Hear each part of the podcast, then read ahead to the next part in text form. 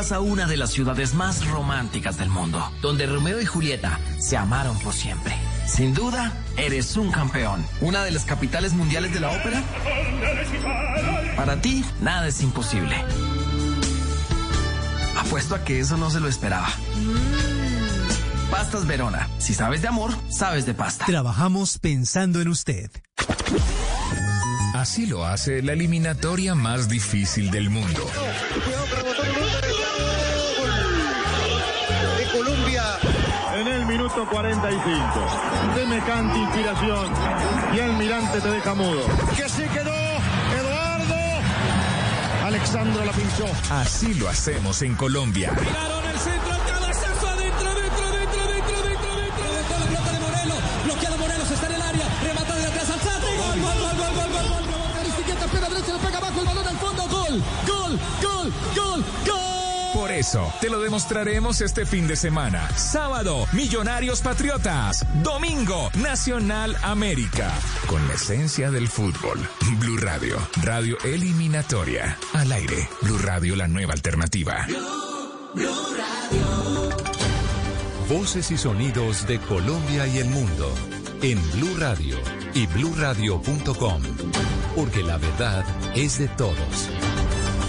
10 de la noche, un minuto, las noticias en Blue Radio. Continúan las reacciones en torno a la libertad que le fue otorgada hoy al gobernador de Antioquia, Aníbal Gaviria, que estaba bajo detención domiciliaria desde el mes de junio. El alcalde de Medellín ya se refirió al respecto. ¿Qué fue lo que dijo Susana Paneso? Buenas noches.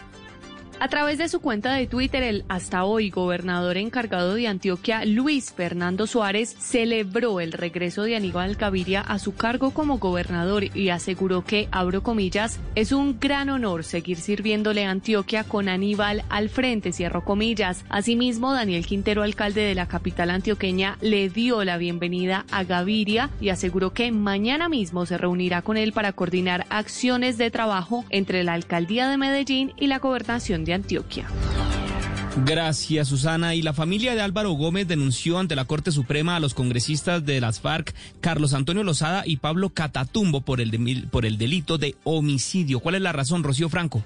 Alegando falta de confiabilidad en la Jurisdicción Especial para la Paz, la familia de Álvaro Gómez Hurtado ha denunciado ante la Sala de Instrucción de la Corte Suprema de Justicia a los congresistas de las antiguas FARC, Carlos Antonio Lozada y Pablo Catatumbo, por el delito de homicidio, para que investigue lo que ellos consideran como un montaje para desviar el proceso por el crimen del dirigente conservador Álvaro Gómez Hurtado. Hay que recordar que parte de estos eh, desmovilizados de las FARC, ahora señalaron que esta organización fue la responsable de la muerte de Álvaro Gómez Hurtado. Según la familia, esto busca desviar la atención de los verdaderos responsables, según lo han señalado. Rocío Franco, Blue Radio. Rocío, gracias. Y un policía herido y daños materiales deja un ataque con granada a una subestación de policía en el departamento del Cesar. En la zona operan el ELN y los Pelusos. Los detalles con Cristian Santiago. Dos hombres que se desplazaban a bordo de una motocicleta lanzaron una granada en contra de las instalaciones de la subestación de policía ubicada en el corregimiento de San Roque, jurisdicción del municipio de Curumaní en el departamento del Cesar. La explosión, de acuerdo a los primeros reportes, dejó como saldo daños materiales y a un sargento comandante de la unidad con heridas leves. Con este ataque son tres los registrados en los últimos dos meses en esa municipalidad del departamento, en donde, según la fuerza pública, hace presencia constante grupos del ELN y del EPL. Cristian, gracias. Y atención a esta historia. Un hombre que perdió el 90% de la visión por un problema de salud. Como consecuencia de eso, tuvo que, se, que se, se intentó suicidar, pero no lo logró. Luego se interesó en el tiro con arco y encontró en ese deporte una nueva motivación en su vida. Empezó a jugar en Tenjo, Cundinamarca, y ahora tiene opciones de participar en los Juegos Paralímpicos de México. Los detalles con Lady Asprilla. Julio Alonso Rodríguez tiene 44 años y tiene una condición de discapacidad visual de un 90%. En el 2018, mientras trabajaba en su taxi en la jornada de la mañana, tuvo que detenerse porque no soportaba un dolor de cabeza y al instante su vista se nubló. Debido a esto, Julio Rodríguez sufrió depresión e intentó suicidarse. Uno de sus amigos cercanos lo motivó a hacer deporte para subir su estado de ánimo y le hizo seguimiento para que entrenara tiro con arco. Julio se convirtió en el primer deportista de lanzamiento de tiro con arco de Tenjo, Cundinamarca. Y es como coger todos mis problemas, meterlos en esa flecha y soltarlos y darle ya que, que, se estrellen contra, contra ese blanco y que, que, sé que siempre voy a tratar de que sea un 10, que sé que voy a, estoy superando todas las dificultades. Como Julio tiene un 10% de visión, aunque no ve nada, debe participar con una venda. Cuando compite, Julio toca donde queda el tiro y un trípode es su ayuda para guiarse. En Tejo, Cundinamarca, de donde es él, se realizó en 2019 un campeonato de tiro con arco para ir a la Interliga en Medellín, con cupo para viajar a México al Paralímpico. Ganó, pero debido a la pandemia el campeonato no se realizó. Lady Gracias y en deportes con una amplia superioridad Millonarios empezó la liga femenina imponiendo sus condiciones. La información con Cristian Marín. Miguel, con una victoria contundente de Millonarios en el Estadio Metropolitano de Techo, cinco goles por cero frente a Llaneros, rodó la pelota en la Liga Femenina 2020. El equipo embajador contó con una gran actuación de Lina Gómez, que anotó doblete y además entregó dos asistencias. La gran figura del partido habló al término de los 90 minutos. Bueno, siempre ha significado para mí marcar eh, con Millonarios una alegría inmensa. Creo que eh, marcar para un equipo tan grande, uno de los mejores equipos del país, es, eh, se siente muy bien. Y nada, empezar con el pie derecho y ya pensar, como dice el profe en Santa Fe, que es el próximo rival que se nos, se nos avecina y, dar lo mejor de cada una siempre en cada encuentro. La primera fecha del fútbol femenino en Colombia se terminará de complementar durante sábado, lunes y martes. El sábado Medellín enfrenta a Real Santander, Deportivo Pasto América, Atlético Nacional Bucaramanga. El lunes La Equidad Fortaleza, mientras que el martes se cerrará la primera jornada con el compromiso entre el Deportivo Cali y el Atlético Junior. Noticias contra reloj en Blue Radio. 10 de la noche, 6 minutos, las noticias contra reloj en Blue Radio. La noticia en desarrollo, miles de personas coparon hoy la céntrica Plaza Italia en Santiago de Chile en la protesta más multitudinaria que se celebra desde el inicio de la pandemia en marzo y a dos días del primer aniversario del llamado estallido social en ese país.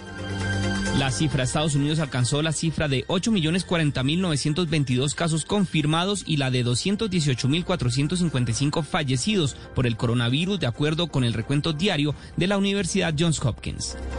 Y quedamos atentos a los, a los, aeropuertos internacionales cubanos, excepto el de La Habana, que ya están listos para recibir vuelos comerciales, poniendo fin al cierre de fronteras vigentes desde el 24 de marzo por la pandemia de COVID-19, según anunció hoy viernes el gobierno de la isla. Son las 10 de la noche, 7 minutos. La ampliación de estas noticias en blurradio.com. Continúen con El Andén. Estás escuchando Blue Radio y bluradio.com.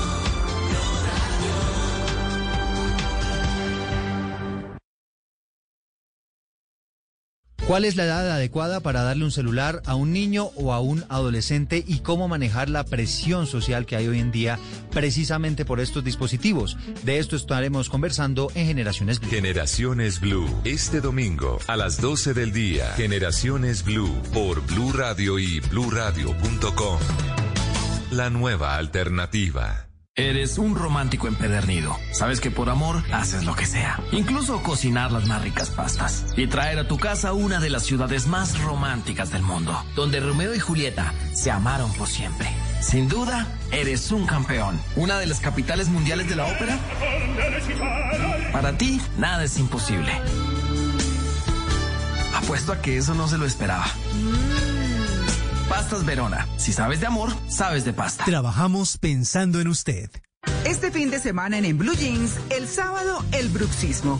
Apretar los dientes en exceso no es nuevo, pero ante la soledad, el miedo, la falta de dinero y la incertidumbre, se ha disparado trayendo consigo no solo dientes rotos, sino graves consecuencias para la salud. El odontólogo Enrique Haddad nos cuenta. El domingo, el amor no es lo más importante en el éxito de una relación de pareja. Bienvenidos a toda la música y el entretenimiento en En Blue Jeans de Blue Radio. En Blue Jeans, todo este fin de semana por Blue Radio y bluradio.com. La nueva alternativa. Amigos. Familia. Algo para compartir. Lo único que falta es la música. Los viernes y sábados en la noche, Blue Radio pone el ritmo para disfrutar del fin de semana con la mejor música. Blue Música, fin de semana. Viernes y sábado por Blue Radio y bluradio.com. La nueva alternativa. Estás escuchando Blue Radio y bluradio.com.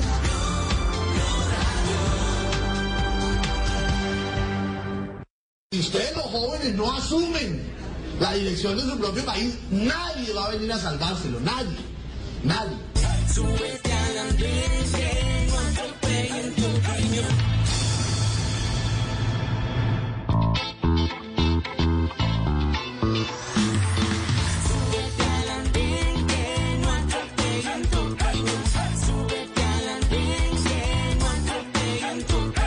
Aquí tú podrás compartir, debatir lo que a ti, lo que a mí nos pueda interesar. Son muchas voces unidas en una. ¿Quién te viene a callar? ¿Cómo va tu país? ¿Cómo va la economía? ¿Cómo va la sociedad? Y, hey, ¿qué tú puedes decir? Si te quedas te preguntas solo ven, ven, ven, ven.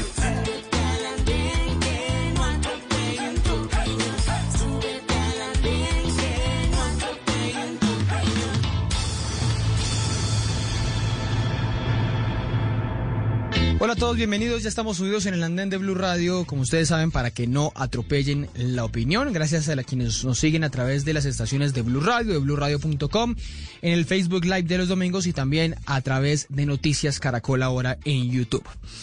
Hoy es un gusto tener con nosotros a una eh, invitada de esas que, vale la pena escuchar, que vale la pena conocerla eh, mucho más. Y por varias cosas. Uno, pues por lo que ya hemos venido sabiendo de ella, porque es una líder social, porque eh, se ganó el que eh, eh, algunos denominan el Premio Nobel de Medio Ambiente, que no existe el Premio Nobel de Medio Ambiente, pero ella lo, lo, ganó el, el equivalente por su gestión sobre, eh, para detener el daño que eventualmente hace la minería en muchas regiones del país. Y también fue catalogada en, eh, la publicación de la revista Forbes aquí en Colombia como una de las 50 mujeres más poderosas del país y ya van a ver por qué. Es Francia Márquez que se sube al andén esta noche de Blue Radio. Francia, buenas noches, ¿qué tal va todo? Hola, muy buenas noches. Un abrazo ancestral, un saludo a todos los oyentes del andén de Blue Radio. Muchas gracias por esta invitación. Bueno, no, usted por aceptarla. Francia, ¿se siente eso? ¿Se siente una mujer poderosa, como dijo la revista Forbes en, en esta publicación? Bueno, yo creo que el poder, eh, desde mi punto de vista, está en la capacidad de articular las acciones frente a la reivindicación de los derechos de manera colectiva. Creo que el poder ha estado en el pueblo, el poder para exigir garantía de derechos, el poder para, para mejorar las condiciones de vida, el poder para demandar del Estado colombiano, parar la muerte y garantizarnos la paz como, pueblo, como comunidad. Y bueno, yo soy, porque somos, soy integrante del pueblo afrocolombiano, me siento como parte de quienes luchan en este país por cuidar la biodiversidad, por cuidar nuestra casa grande, el territorio como espacio de vida. Y en ese sentido creo que el poder está en, en la voz, en poder alzar nuestra voz en favor de la vida. Francia, bueno, usted me dice que el poder en el pueblo y el poder, eh, no sé si necesariamente me, me, dice que se siente poderosa, pero quisiera llegar a hacerlo por lo que, eh, por la idea de ser candidata a, a la presidencia. ¿Cómo es esa idea? Bueno, yo creo que esto es una necesidad. Yo creo que hay la necesidad hoy de construir una política para la vida en esta Colombia que amamos, en esta Colombia que atraviesa por tantas tristezas, por tantos dolores, por tantas violencias que todos los días dañan nuestro ser, que todos los días amenaza la vida de muchas personas y que todos los días asesina líderes y lideresas, tanto defensoras de derechos humanos como defensoras del medio ambiente. Y en ese sentido creo que pues mi apuesta por decir quiero ser presidenta de este país implica de manera decidida hacer un llamado uh -huh. al pueblo colombiano y sobre todo a la gente más empobrecida de este país, a los que han cargado con el peso de esa política de muerte y de la violencia que no nos ha permitido vivir en condiciones dignas a muchos y que hoy sigue, digamos, eh, cerrando las posibilidades de esperanza para sí. mucha gente en este país. Pero a esa gente que le ha apostado a parar el conflicto armado y darnos paso a construir una política sin violencia, una política que dignifique los derechos de la gente. Pero Francia, siendo así entonces eh, la candidatura política, la candidatura presidencial que usted anuncia es más un gesto, una, un llamado, o usted cree que sí eh, va en serio, si quiere ir en serio a hacer la campaña, a buscar los votos, a estar en los debates? Creo que yo siempre que, que hablo y me caracterizo por eso, por ser una mujer seria y asumir con claridad eh, los planteamientos que realizo y en ese sentido creo que estamos dispuestos a disputarnos eh, políticamente un espacio que ha sido vedado para, para mm, quienes no hemos tenido voz, para quienes hemos sufrido simplemente las consecuencias, un espacio que siempre ha estado en manos de unas cuantas familias que han decidido sobre la vida de la mayoría de los colombianos. O sea, no tendría ningún problema si hace una alianza con otras personas, eh, eventualmente ser candidata a la vicepresidencia o al Congreso o algo más. ¿Eso es lo que también podría ser una opción? Creo que ahora esta decisión colectiva que hemos tomado es de aspirar a la presidencia de la República de este país. Creo que es la necesidad también de, de, reescribir la historia, ¿sí? Eh, aquí no ha habido una presidenta mujer y menos negra y menos empobrecida como Francia Márquez. Entonces yo creo que intentar empujar, sí, abrirnos eh, ese escenario desatando el miedo que por supuesto siempre nos han impuesto y el miedo que no nos permite pensar como sociedad que esos espacios también pueden ser espacios y lugares que podemos ocupar la gente que somos de abajo y los que hemos sufrido de alguna manera las decisiones de quienes siempre han estado en el poder, usando una supremacía blanca también eh, en favor de la acumulación que no permite generar condiciones de vida digna para la mayoría de los colombianos y colombianas. Usted habla de, de, tratar de llegar a la presidencia, de buscar esa candidatura, de, de, buscar los votos y también habla de llegar a defender la vida. ¿Cómo uno puede hacer eso en este país donde termina habiendo, eh, donde los homicidios van en, en, en aumento lamentablemente? Hubo una reducción en los últimos años, pero las masacres han vuelto a recrudecerse. ¿Cómo enfrentar eso? Porque algunos dicen, no, es que el culpable, o el mismo gobierno lo dice, el culpable es el narcotráfico, el culpable es lo que hay detrás de esas bandas narcotraficantes y una de las alternativas, digamos, es eh, combatir el narcotráfico o los cultivos de coca con glifosato. ¿Qué opciones hay para poder defender realmente la vida? ¿Qué opciones le pondría usted al país sobre la mesa para eso? Sí, yo creo que efectivamente hay muchos factores que amenazan la vida en este país. Uno tiene que ver con, economías ilegales, que por supuesto revisar esas economías ilegales implica que el Estado como tal, el Estado colombiano no ha asumido su responsabilidad en generar condiciones de vida en muchos de estos territorios. O sea, en territorios donde se siembra coca, ¿sí? Eh, vive gente supremamente empobrecida, gente que no tiene ni siquiera agua potable, gente que no tiene acceso a movilidad, ¿sí? Gente, jóvenes que hoy no tienen esperanza siquiera que van a pisar las puertas de una universidad. Entonces, si bien esos actores armados, si bien esas economías ilegales se ponen en el camino y se muestran como una salida frente a las adversidades que viven muchas comunidades en el territorio, eso no exonera la responsabilidad del Estado. ¿sí? El Estado en términos de inversión social no ha llegado a la mayoría de las comunidades en este país, ni en zonas urbanas ni en zonas rurales. Pero usted cree que como presidenta podría hacer eso, podría ser llegar al Estado?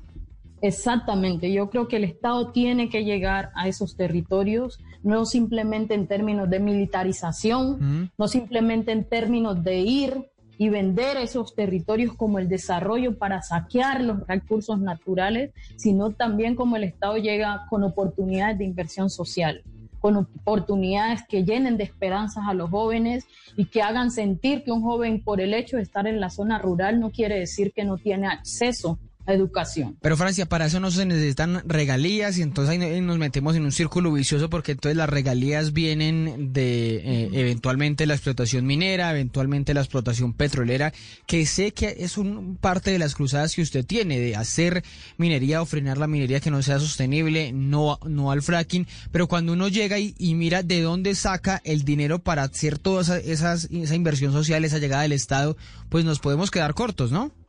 Bueno, eso, lo, eso es lo que dice la economía, ¿cierto? La economía aquí en este país se define a partir de la explotación de los recursos naturales, ¿sí? Pero yo creo que hay la necesidad de pensarse otro tipo de economía, una economía para la vida, una economía que no necesariamente implique destruir el medio ambiente, destruir la casa grande.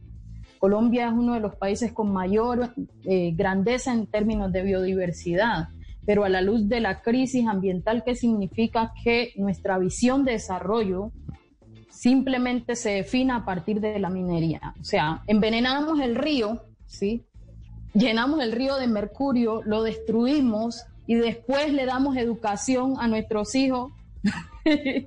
¿Sí? ¿Eso qué? Eso no tiene lógica.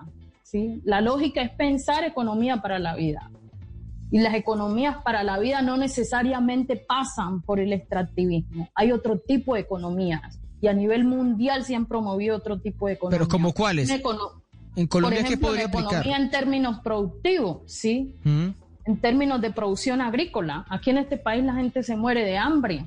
teniendo tanto territorio para producir alimentos. ¿sí? Aquí en este país, hay, con toda la biodiversidad se pudiera hacer turismo ecológico, ¿sí? En vez de hacer los huecos, los cráteres que significa la minería, ¿por qué no usar esos territorios con tanta biodiversidad para generar un turismo ecológico, sí, sustentable y que le genere rentabilidad a la gente que está en esos territorios, que le genere condiciones de vida a la gente, ¿sí? Aquí se podría producir en términos de transformaciones tecnológicas, ¿sí? ese tipo de economías que tenemos muchísimas. Colombia tiene la capacidad, y en un lugar como Tumaco, por ejemplo, de producir uno de los mejores cacaos del mundo. ¿Por qué no se produce cacao y por qué, al contrario, por qué no se fortalece el cacao que se produce en Tumaco? Que es muy rico. pues yo solo, reconocido. Yo solo supe el helado de crepes y era muy bueno. Era delicioso el helado de, de, de, Tumaco de crepes, del chocolate de Tumaco una forma de erradicar, por ejemplo, la coca, y se lo digo por experiencia propia. Yo he tenido comunidades, consejos comunitarios de Tumaco que me dicen, Francia, si nosotros logramos posesionar la economía del cacao en esta región, ¿sí? que nos sostengan el precio internacional del cacao, nosotros nos comprometemos a erradicar la coca. ¿Por qué no se accede a eso? Que sea algo más voluntario, más amigable, digamos, de, de alguna manera. Exactamente, de alguna manera esas economías pueden ayudarnos a pensar la sostenibilidad ambiental en este país. Pero frente a, las, a los recursos gigantescos que genera el extractivismo, sí tenemos cómo reemplazarlos hoy, porque esa es la discusión cuando hay muchos planteamientos de inversión social que llegan, pero sin un sustento. Hoy tenemos un ejemplo. Petro le planteó al país en su campaña electoral, ¿sí? producir aguacate y disminuir la explotación petrolera. Duque se burló en ese momento de Petro. Y, muchos, y muchos por, porque hubo preguntas de cómo hacerlo. Y hoy los vemos precisamente vendiendo esa economía del, del, aguacate, a nivel internacional. Y eso que nos dice que efectivamente sí se puede. Colombia tiene suficiente tierra para vivir de la agricultura orgánica, sustentable. Pero, pero una toda economía real. Eh, la, industria alimenticia podría reemplazar, por ejemplo, lo que hace hoy estas, estas, eh, estos hidrocarburos, esta, es lo, minero, energético. Bueno, yo creo que hay que pensar también en términos de energías. Hay que pensar en energías renovables como parte también de la economía que se puede producir en este país. La única energía, y esto no lo están pensando, no lo está pensando solo esta, esta región del mundo. Yo creo que en otros, otros países que se piensan como desarrollados están pensando en sus economías a partir de las energías sustentables. ¿Por qué nosotros no podemos? Francia. nosotros seguir enclaustrados en que la única forma de desarrollar nuestro país es a través del extractivismo? Y por supuesto es un discurso que se le lleva a las comunidades, pero si miramos los territorios donde ese extractivismo se ha implementado, ¿cómo vive la gente ahí? Entonces uno tendría que mirar esa, esa riqueza en términos monetarios que tiene el país también a la luz de la realidad de la condición de vida de la gente. Y un caso específico de eso es Cerrejón, ¿sí? Cerrejón es la, una de las empresas más grandes carboneras de América Latina. Mundo incluso, sí. ¿Y cómo vive la gente alrededor, las comunidades que están ahí? Los niños guayú muriéndose de hambre, de sed, porque no tienen agua potable, porque no tienen alimentos entonces, ¿de qué desarrollo estamos hablando? Le iba a preguntar, Francia, porque mencionaba usted a Gustavo Petro, ¿se siente aún cercana a sus ideas? Pues usted lo apoyó en la candidatura de, 2000, de 2018, ya le vi muchas veces en tarima, en tarima con él. ¿Se siente igual de cerca en ese momento o desde esa campaña eh, ha cambiado su simpatía o, su, su afinidad hacia él, que seguramente va a ser candidato presidencial y seguramente en, eh, será contradictor suyo o, buscarán una alianza, pero, pero ¿cómo se siente frente a él? Bueno, yo creo que nosotros de manera decidida en las elecciones pasadas vimos a la candidatura de Gustavo Petro como una alternativa mm. para lograr avanzar en un cambio en este país. Sin embargo, digamos hoy eh, lo que hemos decidido es hacer un camino propio, un camino que que transgreda de alguna manera la historia política de este país y un, camino que nos permita como pueblos étnicos y como mujeres ser, ¿sí? Un camino que rompa también con el patriarcado en la política. O sea, ¿no volvería a votar por él? No, no digo que no volvería ah, a votar por él, pero eh, hoy estamos dispuestos a hacer un camino, ¿sí? Que respetamos y reconocemos el camino que él ha tomado y que ha venido realizando, pero también valoramos desde nuestra autonomía la posibilidad de también poder hacer un camino que nos permita encontrar salidas, por supuesto, eh, si es necesario, salidas colectivas como país. Sí, yo creo que no una juntanza a partir de partidos tradicionales, sino a partir de sueños a partir de construir con la gente que en últimas ha sufrido todo el embate de, una política que no nos ha permitido ser pueblo, de una política que no nos ha permitido vivir en dignidad y que nos ha mantenido sumergida en la mm. Usted decía ahora, no es que Colombia nunca ha elegido una mujer y una mujer, eh, mucho menos una mujer negra. ¿Por qué ahora sí podríamos empezar a pensar que Colombia va, va a cambiar, como usted lo dice, ese patriarcado, eh, esa supremacía blanca que usted también mencionaba, mencionaba ahora, en un país que pues para muchos se ha considerado que es eh, machista, que es clasista, que es aporofóbico, que es racista? Bueno, yo creo que, y lo digo desde mi condición de mujer, yo creo que el, ser mujer y sobre todo el haber parido a dos hijos me ha permitido usar mi amor maternal, usar mi instinto del cuidado para ponerlo al servicio de, mandar cuidados para la vida en su sentido amplio y es lo mismo que yo creo hoy necesita la política. La política necesariamente no tiene que ser pensada desde los hombres, diseñada por los hombres e implementada por los hombres. Creo que hay que romper con eso y hay que pensar en una política construida también. Pero ¿qué cambia? Eh, ¿En qué cambia que lo haga que lo haga una mujer a que lo haga un hombre, que haga que haga política, que gobierne? ¿Cómo podría cambiar? Bueno, yo creo que hay como unas formas de cómo los hombres lo han venido haciendo, que no necesariamente es la forma en que lo pensaríamos como mujeres, porque también usamos más como el amor, el cuidado, por lo menos lo digo desde mi propia experiencia, eso no significa que por el hecho de ser una mujer no vaya a reproducir sí. el patriarcado también. Pero hemos tenido, hemos tenido mujeres, o ha habido en el mundo mujeres corruptas, mujeres malas gobernantes, ¿no? Claro, pero si comparamos con los niveles de hombres, con la cantidad de hombres que, que han habido en el mundo y que por supuesto son los responsables eh, gobernantes que hoy tienen la vida en el planeta agotándose, pues eso no se compara, ¿sí?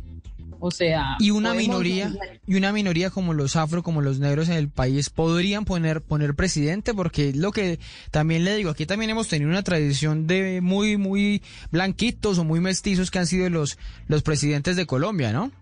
Bueno, yo no creo que nosotros somos minoría. Para mí, minoría han sido las 40 familias que han gobernado en este país.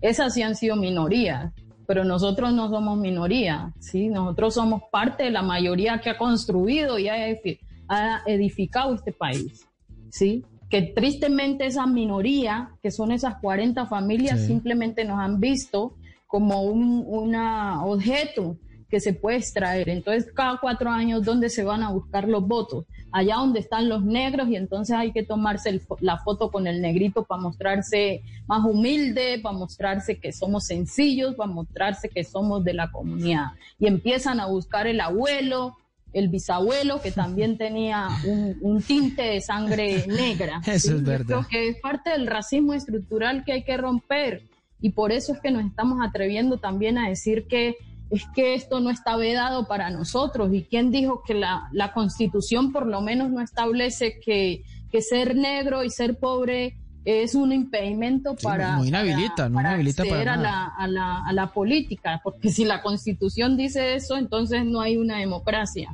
¿sí? Y yo creo que intentamos precisamente irrumpir con todo eso. Francia, ahora que estamos eh, hablando de elecciones, de lo que viene ahora, de las elecciones de, de Estados Unidos, pues hay un personaje allí, hay una mujer candidata, una mujer eh, afro, que algunos dicen que no es realmente eh, negra. En fin, hay una discusión sobre ella, pero usted se siente como la Kamala Harris eh, colombiana o que ella vaya a ser la, la Francia marca estadounidense, porque de pronto ella es primero vicepresidenta y usted primero presidenta. Puede, puede, puede ser así. ¿Se siente así o no tiene tanta afinidad hacia esa, hacia esa figura que hay en, en Estados Unidos?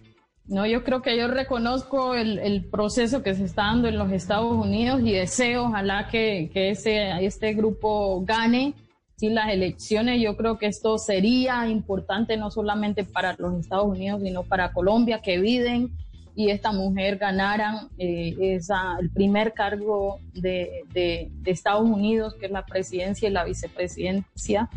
Sin embargo, yo soy yo, sí, yo soy yo y yo no me considero eh, similar ni me parezco a otras personas. Y creo que estamos en contextos muy distintos, sí, yo soy una mujer que crecí haciendo minería ancestral, que reconozco que el territorio donde crecí ha sido un territorio racializado, igual que en Estados Unidos, pero de manera diferente, sí y reconozco que la voz que he ido ganando ha sido parte de una construcción colectiva de gente que ha estado abajo.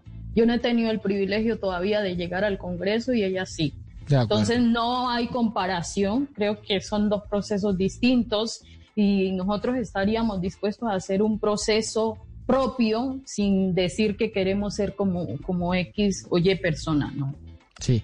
Óigame, Francia, ya para, ya para ir terminando, recién pasó aquí en Colombia eh, la conmemoración en toda América Latina, en toda América, del 12 de octubre de 1492. Si usted escribía, lo, voy a leer aquí textualmente en Twitter, ¿qué es ser libre para ti, Nina Simone? La gran Nina responde, dice, dice usted en Twitter, ¿cómo decirle a alguien que nunca ha estado enamorado que se siente estar enamorado? Sentirse libre es no tener miedo, si tan solo se pudiera no tener miedo, la mitad de la vida. Eso escribió usted a propósito de esa conmemoración del 12 de octubre. ¿Por qué relaciona lo de, lo de la conquista española con, con el miedo? ¿Desde eso venimos con miedo acá? Efectivamente, yo creo que todavía sentimos miedo de desafiar eh, el, racismo, ¿sí? la gente siente miedo a veces de reconocer que en su ser hay prácticas racistas y entonces es una forma de, de, de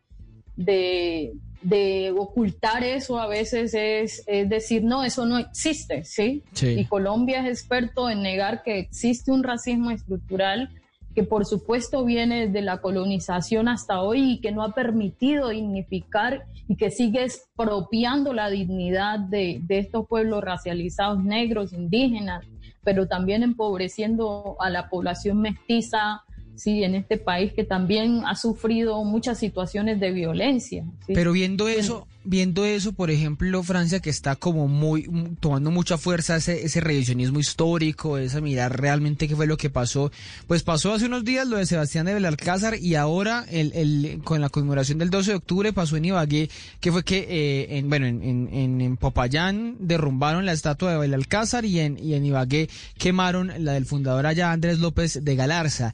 Esas, esos gestos usted los, los respalda, respaldar de tumbar una estatua que signifique eh, un pasado que no, que no, con el que no se está de acuerdo? Efectivamente, creo que hay la necesidad de reescribir la historia y de, de, construir esa historia que nos vendieron, ¿sí? Y parte, mire, yo, algo que nos enseñaron a nosotros como pueblo negro cuando conocimos sobre la historia nuestra es que ustedes son descendientes de esclavos, mm. nada más. Los libros de la escuela en primaria, eso era lo que nos enseñaban, como que antes de la esclavitud no había historia del pueblo negro como que antes de la esclavitud los pueblos indígenas no tenían historia y borraron esa historia y se impuso una historia nacional ¿sí? del mestizaje, de la blanquitud, sí. que ha hecho y que nos ha hecho sentir vergüenza. Y se lo digo personalmente, yo crecí siendo una niña que quería alisarme el cabello, que sentía vergüenza de mi propio ser, ¿sí? porque los referentes que tenía era que mis antepasados habían sido esclavos, ni siquiera esclavizados, porque si a mí me dicen mis, mis antepasados fueron esclavizados, eso a mí me, me, me hace una pregunta, ¿quién los esclavizó y por qué? Y entonces la historia se va a poder ver de manera diferente. Yo empecé a sentirme orgullosa de mi ser cuando empecé a escuchar esa otra narrativa que nunca me dijeron ni en la escuela ni en el colegio y menos en la universidad.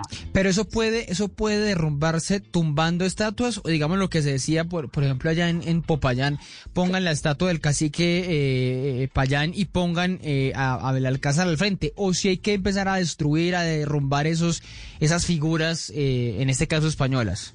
Creo que hay que deconstruir ese imaginario y si nadie hace eso, entonces Colombia va a seguir como nada. Solamente la gente empezó a buscar a Belalcázar de quién había mm. sido y su historia a partir de que alguien, sí que unos pueblos que se han sentido que les han expropiado su dignidad con esta historia, ¿sí? Se atrevieron a decir hay que hacer algo para llamar la atención. Pero eso se hace derrumbando estatuas, se puede hacer derrumbando estatuas puede servir? Si no hay otra alternativa, creo que es necesario. Sí, mire, yo conozco el Paraninfo de la Universidad del Cauca. Sí. Sí, donde la imagen del Paraninfo de la Universidad del Cauca es una imagen de unos dioses blancos que llevan a una bola de luz y que hay unos hombres, un hombre y una mujer blanca, los españoles, sí, que son los que esa, esa bola de luz del dios blanco les ilumina y después hay toda una, una, una hilera de personas, ¿sí? muy encorbatados, blancos, elitistas, y los negros, ¿sí? los indígenas están arrodillados y sin zapatos. Ahí se mostraba. ¿Usted cree que, y, y, ese es el lugar donde se hacen la mayoría de los eventos importantes en Popayán? De acuerdo. ¿Usted cree que cuando alguien ve esa imagen, o cuando mi hijo va y ve esa imagen, cuál es la impresión que mi hijo tiene de eso, cuál es el mensaje que mi hijo queda le queda eso. El mensaje es que los negros y negras servimos para ser esclavos, gente esclavizada, eh, llena de harapos y que no podemos estar en otra posición. Y entonces mi hijo dice, no, yo no quiero ser ese, yo no quiero, ese no puede ser mi referente. Y empieza la blanquitud, ¿sí? Entonces empezamos a negarnos, como dice Fanón, ¿sí? Piel negra, máscaras blancas, a negarnos de nuestro propio ser y no a sentirnos orgullosos de lo que somos. Entonces, construir nuestra identidad también es un proceso de lucha que ha costado y que mm. tristemente la educación en este país no ha contribuido. Yo creo que de construir y hacer ese tipo de acciones por lo menos nos lleva a reflexionar.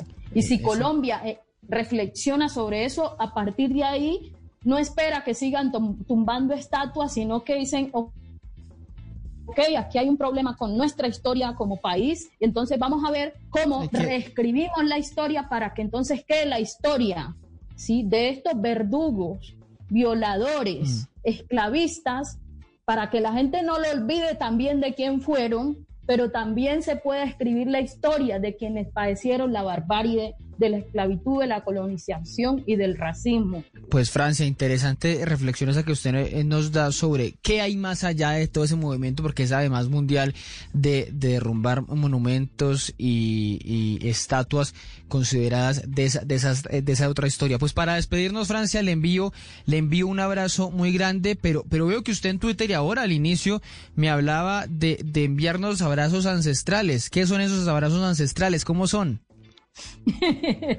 bueno, para eso tenemos que encontrarlo, para que se sienta, pero sin embargo se lo envío desde acá. Yo creo que es una posibilidad de reencontrarnos también, de hermanarnos, de construir desde la familia extensa ¿sí? de vernos como familia y ir haciendo hermandades y solidaridades entre todos los colombianos y colombianas.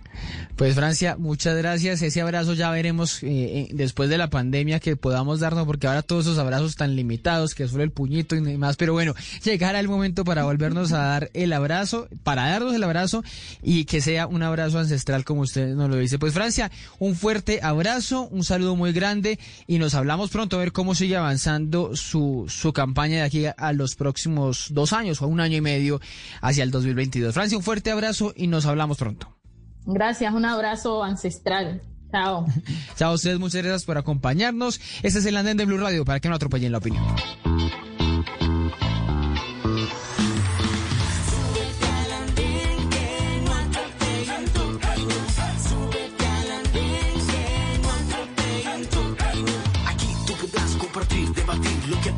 Nos pueda interesar.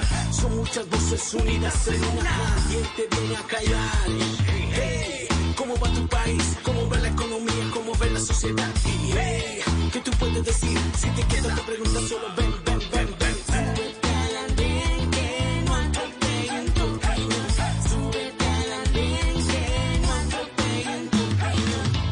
Estás escuchando Blue Radio y bluradio.com.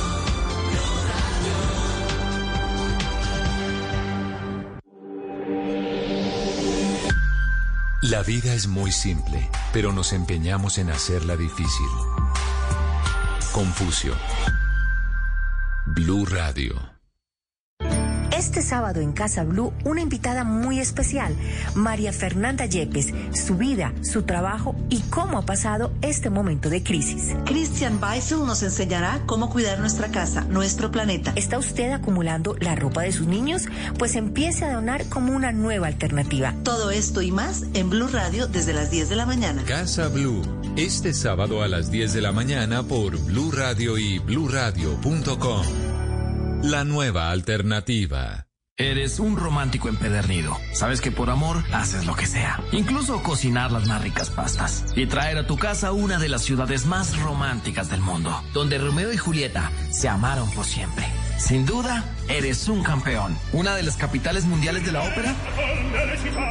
Para ti, nada es imposible. Apuesto a que eso no se lo esperaba. Pastas Verona. Si sabes de amor, sabes de pasta. Trabajamos pensando en usted. Este sábado en Travesía Blue bucearemos en San Andrés y recordaremos los requisitos para entrar a la isla. Polémica por los altos costos de hospedaje en Guatapé. ¿Cuánto cuesta realmente una noche y vale la pena pagar ese valor? Concurso para chefs y película de horror viajera este sábado después de las 3 de la tarde por Travesía Blue. Porque viajar con responsabilidad también hace parte de la nueva alternativa. Travesía Blue por Blue Radio y bluradio.com. La nueva alternativa. Esta es Blue Radio. En Bogotá, 89.9 FM. En Medellín. 97.9 FM. En Cali, 91.5 FM. En Barranquilla, 100.1 FM. En Cartagena, 1090 AM. En Bucaramanga, 960 AM. En Pereira y el norte del Valle, 89.2 FM. En Tunja, 103.1 FM. En Villavicencio, 96.3 FM. En Armenia, 89.2 FM. En Norte de Santander, 97.7 FM. En Neiva, 103.1 FM. Y en Córdoba, 96.0 FM. También en bluradio.com En Facebook, Blue Radio Colombia. A través de Twitter en arroba Blue Radio Co. Y en la señal de TDT.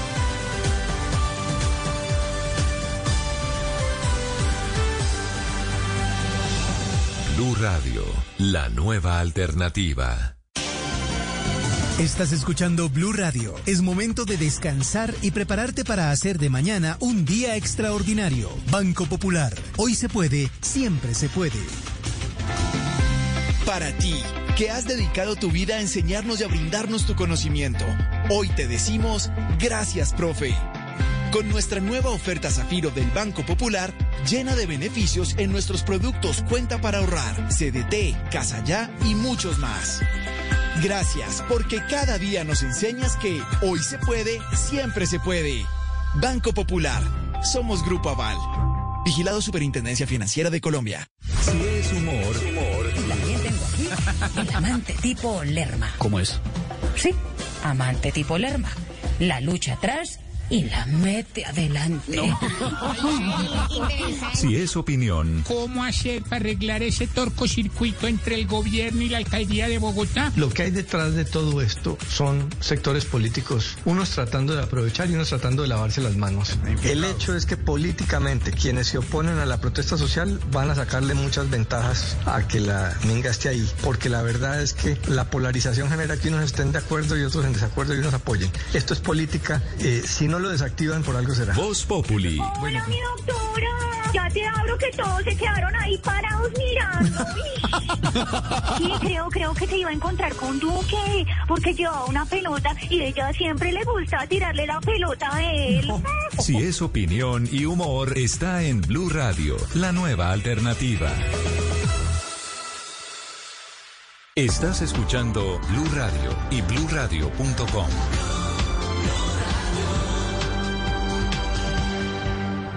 Amigos, familia, algo para compartir. Lo único que falta es la música. Aquí está Blue Música, fin de semana en Blue Radio y bluradio.com, la nueva alternativa.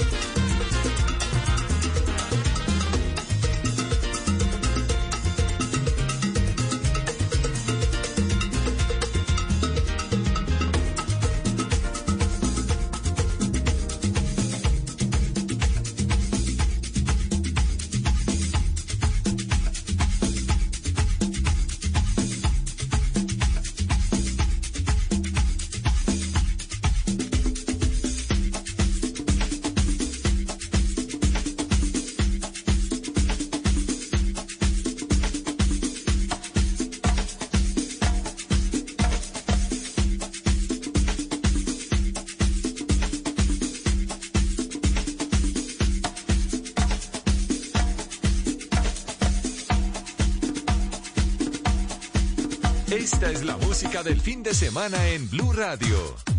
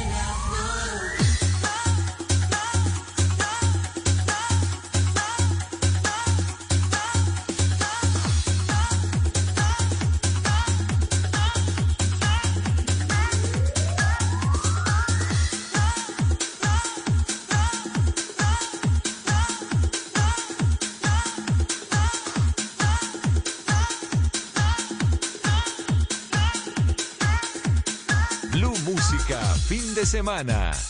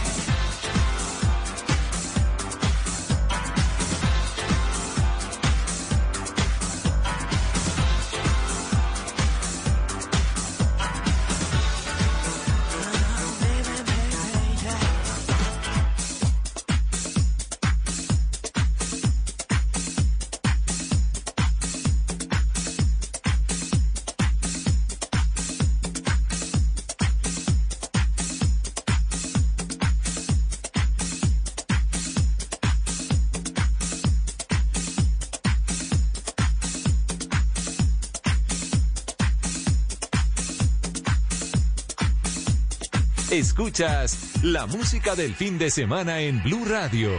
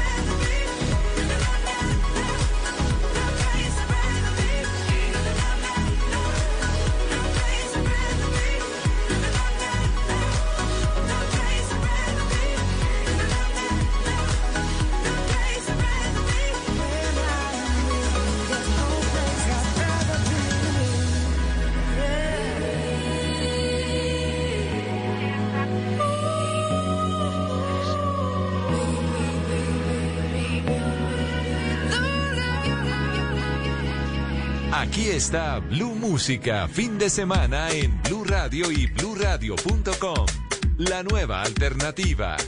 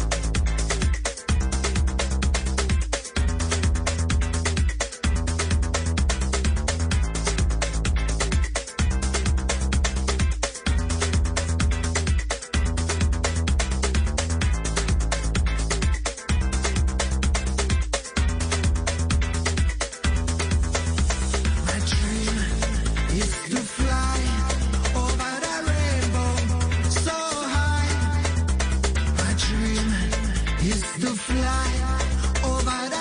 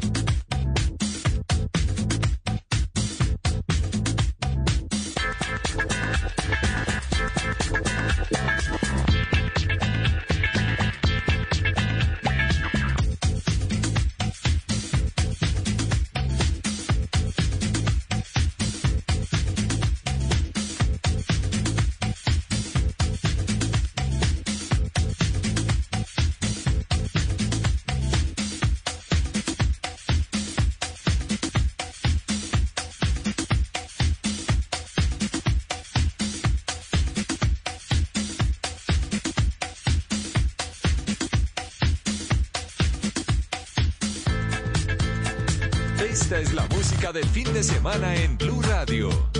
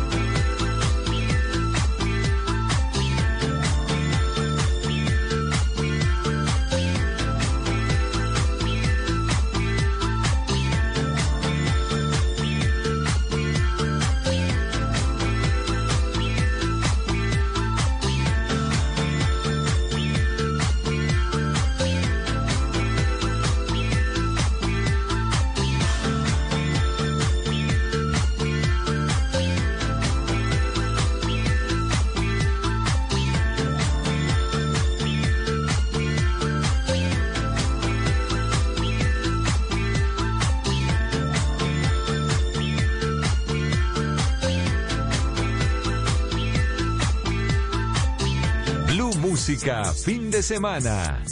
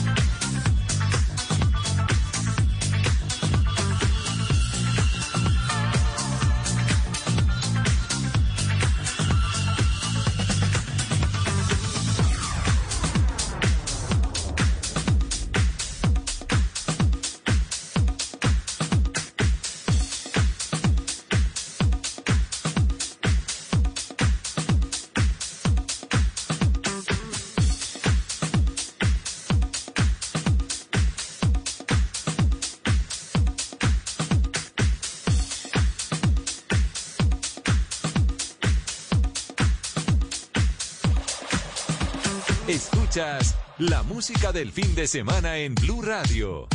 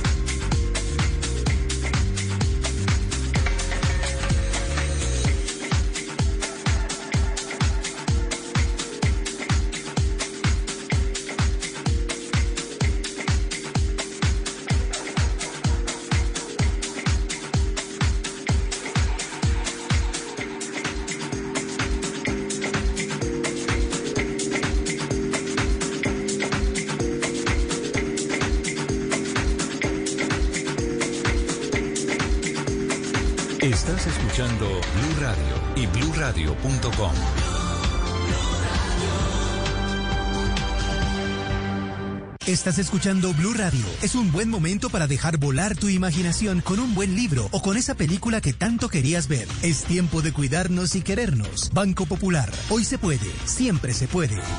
Para ti, que eres parte de la generación que lo merece todo, que nos viste crecer y nos llenaste de inspiración, tenemos la oferta Diamante del Banco Popular para pensionados, que te acompaña y te permite alcanzar todos tus propósitos. Visita nuestras oficinas y solicita tu cuenta Diamante, CDT, Presta Ya, tarjeta de crédito Diamante, Casa Ya y disfruta de todos los beneficios que tenemos para ti. Banco Popular. Hoy se puede, siempre se puede. Somos Grupo Aval. Vigilado Superintendencia Financiera de Colombia. Aquí está Blue Música, fin de semana en Blue Radio y bluradio.com. La nueva alternativa.